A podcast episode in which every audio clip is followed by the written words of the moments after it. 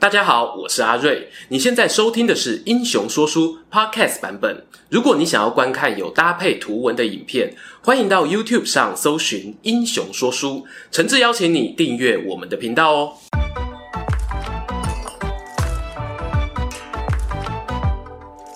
Hello，英雄说书的观众朋友，你们好，我是说书人阿瑞，替大家带来精彩的英雄故事。又到了各位期待的台湾列传时间啦！两个星期前哦，台湾公共电视台呢上档了一部超级热门的电视剧《斯卡罗》啊，一瞬间呢洗版了我的社群平台。说书说书啊，说的就是这个无巧不成书。两年前呢，本片还在筹备阶段时，我做过一次直播，跟观众朋友小聊一下故事剧情。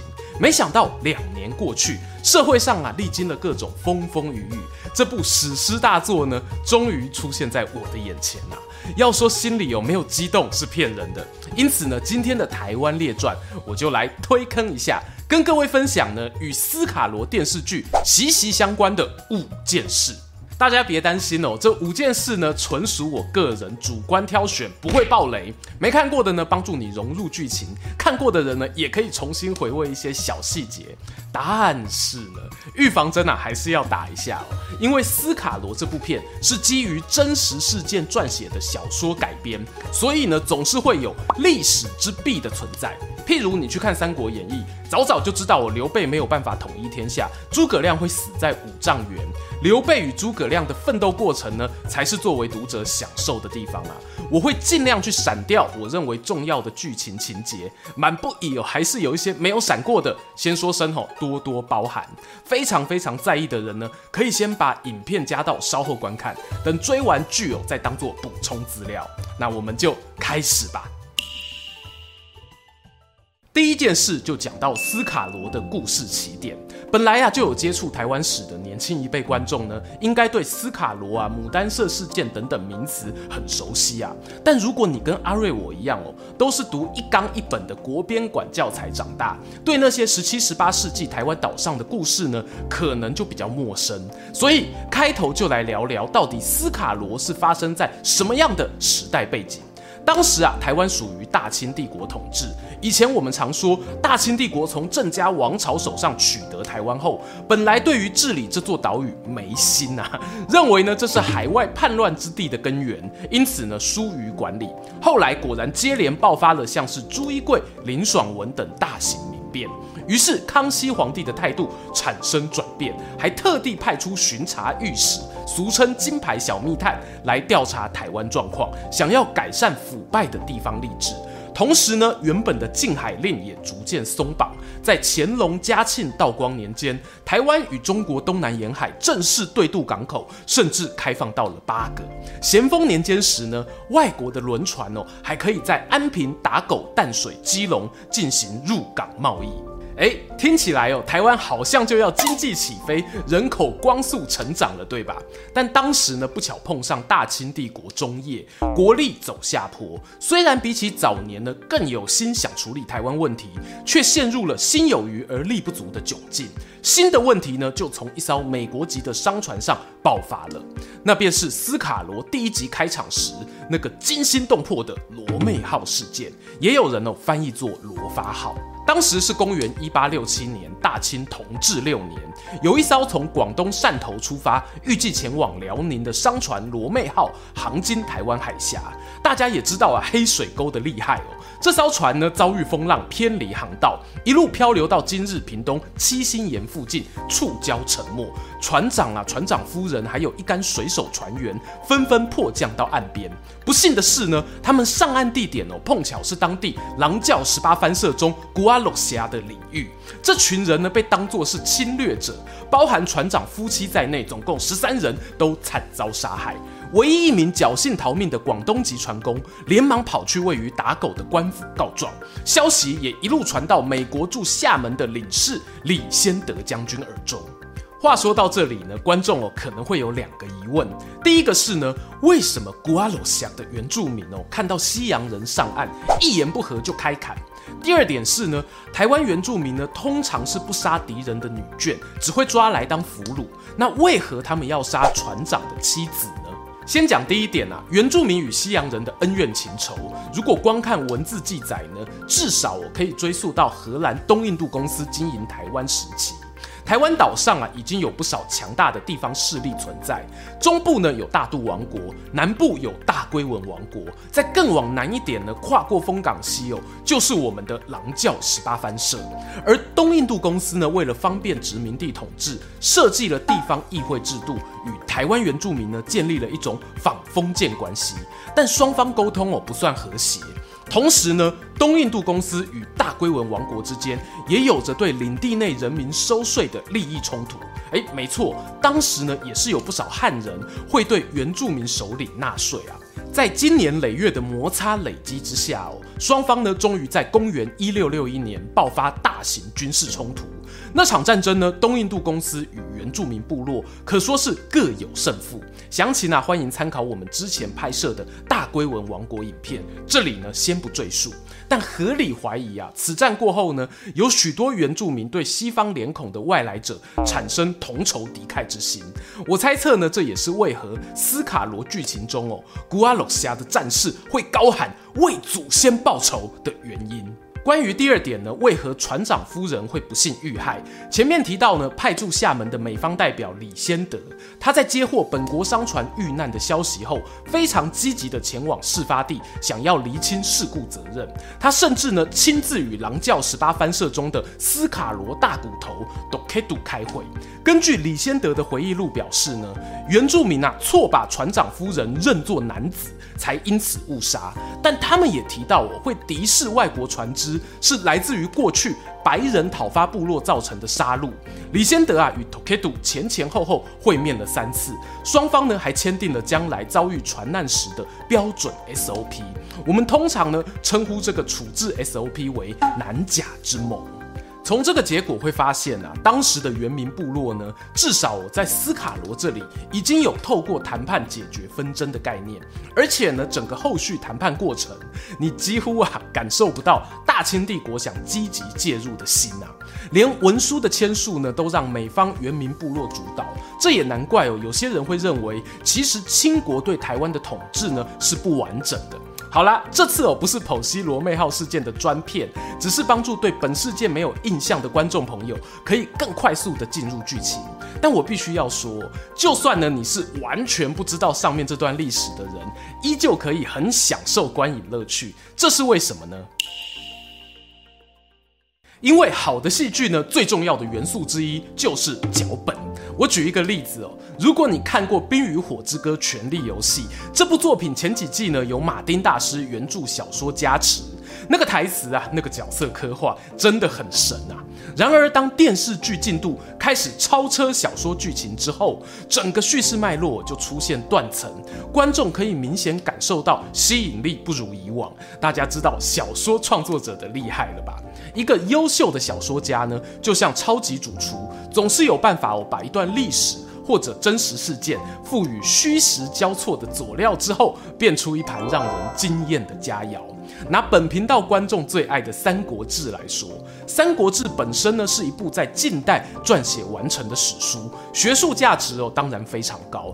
可是呢，文学价值上哦就还比不上几百年过后由罗贯中统整当代说书人脚本极其大成的《三国演义》。三国故事能够这么被人津津乐道，小说的推广呢功不可没。而斯卡罗这出戏背后呢，正是改编自一部强大的小说，由陈耀昌医师所撰写的《傀儡花》。陈医师呢，在骨髓移植与血液肿瘤领域有具有专业贡献，还曾经从人体幽门杆菌的分析中找出台湾原住民族的各种基因源流。没想到他小说的创作成就也同样精彩，代表作呢有《傀儡花》《狮头花》与《苦恋花》三部小说，合称台湾花系列三部曲。今天的主角傀儡花呢，更让他在二零一六年一举夺下台湾文学奖中长篇小说的经典奖。我跟各位讲哦，之前得过这奖项的有谁？骆以军的《西夏旅馆》和吴明益的《单车失窃记》啊，竞争哦有多激烈，可想而知。能够脱颖而出的呢，都是狠角色。不过大家同样也会好奇。既然这部片有这么强大的原著小说作为后盾，为何不直接以书名《傀儡花》当做片名呢？要改成今天的斯卡罗，又是为什么呢？其实啊，问题出在“傀儡”这个词上。清领时期的台湾呢，由于对南部的原民部落掌控力不足，加上哦对于某些出草猎杀的习俗印象深刻，当时呢官方文献里就把部分卢凯族排湾族的人民称作傀儡番，甚至哦连北大武山呐、都被叫做傀儡山。在清代汉人想象中呢，傀儡就有难以教化、性格残暴、会到处杀人的意涵。刚好我前阵子我们有一支直播谈番俗六考，那是一本大清官方的史料，里面呢也有提到这个名词。根据电视剧导演曹瑞元表示，他是考量到呢部分族人对于傀儡这个字眼的负面意义难以接受，在取得小说作者同意之后呢，决定改名。一个名词啊所代表的象征，本来就会随着时代演进有所不同。我非常尊重剧组的选择。这里呢，特别说说新片名斯卡罗是什么意思？斯卡罗呢，其实并不是一个部落的名称，而是代表一个贵族统治阶层。你可以想成是一个由许多部落组成的邦联啊，就像是大龟文王国那样的酋邦。而斯卡罗所处的地理范围呢，就是在中文文献中的狼教十八番社里面。既然斯卡罗是由部落组成的，所以呢，有部落成员加入，又或者离开，也是很正常的。实质控制范围哦，会随着时代而变动。有人问呢，那斯卡罗就等于排湾族吗？这个答案哦，不是百分之一百的 yes。根据学者们的考证，罗妹号事件发生年代的斯卡罗，他们祖先呢，最早可以追溯到台东之本的卑南族，因为有跟普悠马部落争斗失利，所以往南迁移，进入了排湾族的范围。结果这批卑南族人呢，因为被排湾族环绕的关系啊，互相通婚繁衍后代，生活习惯上就渐渐的排湾化了。后来呢，更意外的取得领袖地位，所以有部分的人呢，会有排湾族的族群认同，完全合理啊。类似的状况呢，在历史上哦，其实还蛮常见的呢。好啦，背景介绍我大概说到这里，接下来呢，要聊聊大家期待的演员卡斯。这里要介绍的几个主要演员呢，刚好可以代表当时恒春半岛上的各方重要势力。我觉得啊，也都是一时之选啊。在看到他们的定妆照时呢，不得不钦佩导演哦。我几乎就相信啊，小说里的角色啊，搬到现实世界就应该是这个样子啊。首先呢，是由温贞菱饰演的蝶妹。过去呢，她在我心中的代表作应该是奇迹的女儿。蝶妹呢，是原著小说《傀儡花》虚构的角色，她的母亲是以前斯卡罗领袖之女，父亲哦则是客家人。因为混血儿的关系呢，所以常年在两个族群之间的身份认同摇摆。当军事冲突爆发时呢，也被迫做出艰难的选择。顺带一提啊，有人说呢，头目之女怎么会嫁给客家人？这并不是什么天马行空的设定，番俗六考中的婚嫁篇就有提到，当时台湾南部呢，某些原住民部落确实是比较亲汉人的，一方面啊是为了收租，同时呢也有增加劳动力的需求，所以原汉通婚哦是有案例的。此外呢，演员温贞菱的父母双方也各自带有日本、西班牙、汉人的血统，算是奇妙的巧合呢。再来呢是蝶妹的弟弟文杰。他和姐姐一样哦，从小受到的族群歧视没少过，甚至呢，因为母亲是番人，导致啊他没办法在客家部落中分到耕地。基本上呢，电视剧的前半段啊，你就能感受到这一对姐弟的真挚情感，剧情呢也几乎是环绕着这个家庭在推动。补充一下哦，后来光绪年间到日本时代的狼教十八社总头目汉名也叫文杰，这么巧哦，所以啊，你会知道这个角色呢虚实参半的色彩很浓厚。饰演文杰的人呢是黄远，最让我印象深刻的作品是公视的电视剧《他们在毕业的前一天爆炸》，而黄远的母亲也是台湾族人。接下来讲讲史实人物。当然啦，史实人物不代表他在小说的个性一定会照历史走。这一点呢，我们观众很懂。刘备有两种啊，爱哭的跟不爱哭的。先看看男主角，美国驻厦门领事李先德。由出身法国的演员法比欧饰演。历史上的李仙德呢，原本哦确实是法国人，后来呢规划到美国，在南北战争时期呢加入北军作战，后来因功升到上校。可是呢，也因为战争的关系，让他左眼失明，所以在某些老照片中呢，你可以看到李先德是戴着眼罩。至于在斯卡罗片中，一开始哦有提到他眼睛受伤的往事，不过呢没有特别啊做独眼龙装扮就是了。李先德呢可以讲的事情比较多啊，我待会下一个段落再继续说。接着讲的呢是斯卡罗势力代表，我们的大骨头 Dokedo。这三个汉字当时呢是用台语去音译原住民语，所以呢我念啊一定不标准啊，大家多多包涵哦。历史上的 Dokedo 呢是个非常有战略眼光，而且豁达大度、有领导魅力的人。大概呢也只有这样的人才能够让李先德这样的军人折服，最后双双达成和平共识。本片呢我最期待的就是他们交手的过程啊。饰演大骨头的人呢是查马克·法拉乌勒。大家哦，如果有看电影，一定会对他那种粗犷中蕴含智慧的眼神着迷。因为查马克现实生活中是一位老师，任教于屏东泰武国小，熟悉排湾族语和古调哦。曾经带领泰武国小古谣传唱队登上世界舞台。他本人呢，更曾荣获师铎奖的肯定。查马克呢，接受导演邀请时啊，说过一句话。用我的眼睛呢，帮助更多人的眼睛看见这片土地，真的很感谢你哦，为文化传承所做的努力，马萨鲁。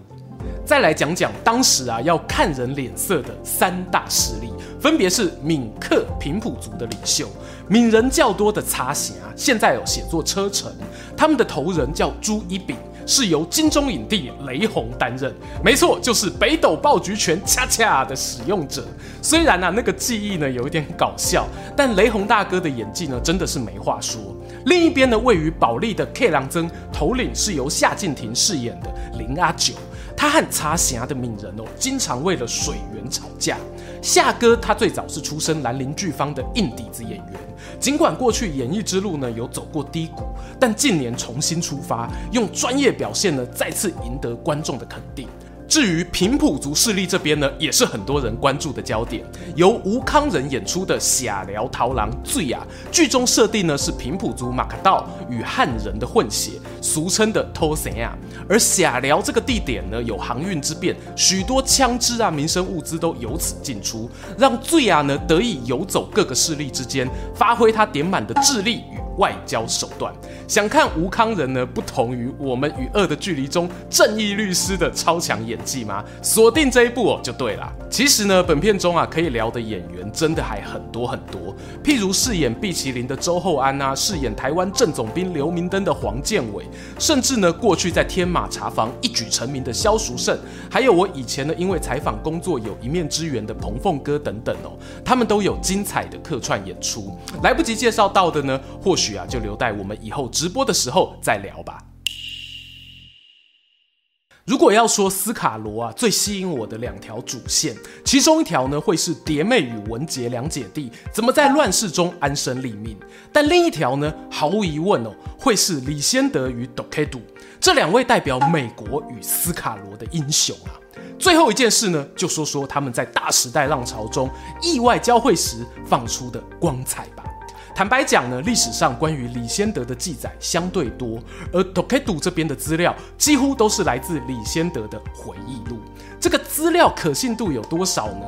我没办法给你准确的数字，但我至少会说，李先德呢是个有信用、值得交往的人。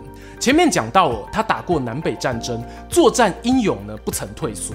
在战后转换跑道，从军职变成外交官，也做到了维持两国利益的最大努力。当罗妹号事件爆发时，李仙得呢不是一开始哦就打算主导整个谈判，他有与当时大清帝国的官员协调，甚至呢劝他们要好好治理南方，建议可以开设战备道路啊，增加驻兵啊，盖堡垒、建灯塔等等，但都没有获得重视。说个题外话哦，后来呢，又爆发了日本出兵攻台的牡丹社事件。清国呢，终于在国际压力下盖了鹅銮鼻灯塔。